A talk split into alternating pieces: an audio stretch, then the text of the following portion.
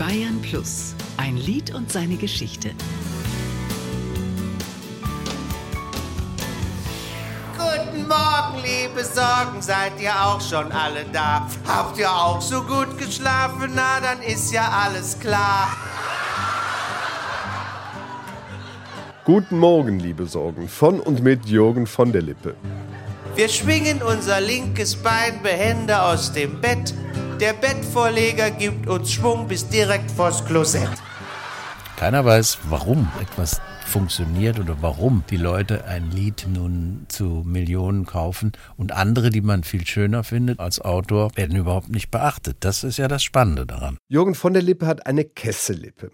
Eindeutig zweideutiges, hemdsärmelig präsentiert, das ist seine Spezialität. Ein Mann, der sich schon sehr früh mit der Kraft des Wortes beschäftigte. Ich wollte mit vier schon verzweifelt lesen können. Das war immer so. Und mit fünf konnte ich es dann, mit sechs habe ich Märchen geschrieben. Das ist in mir drin. Jürgen von der Lippe wollte Journalist werden, studierte dann aber Lehramt für Germanistik und Philosophie und glitt, wie er sagt, ganz sanft in die Rolle des Komikers.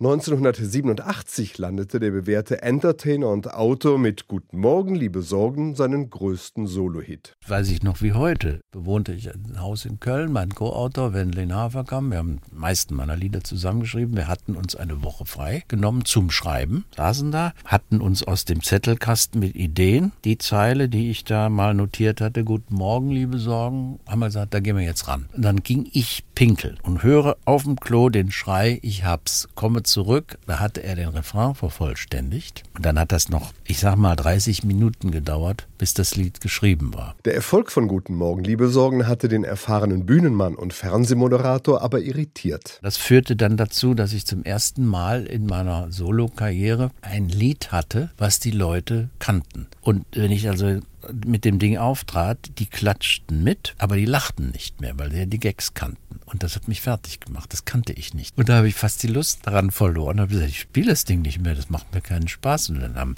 meine Leute gesagt, hast du ein Rad ab. Das Programm heißt Guten Morgen und du willst dieses Lied nicht spielen. Das hat er dann aber doch gemacht und sein Publikum hat sich gefreut, den Gassenhauer immer mal wieder zu hören.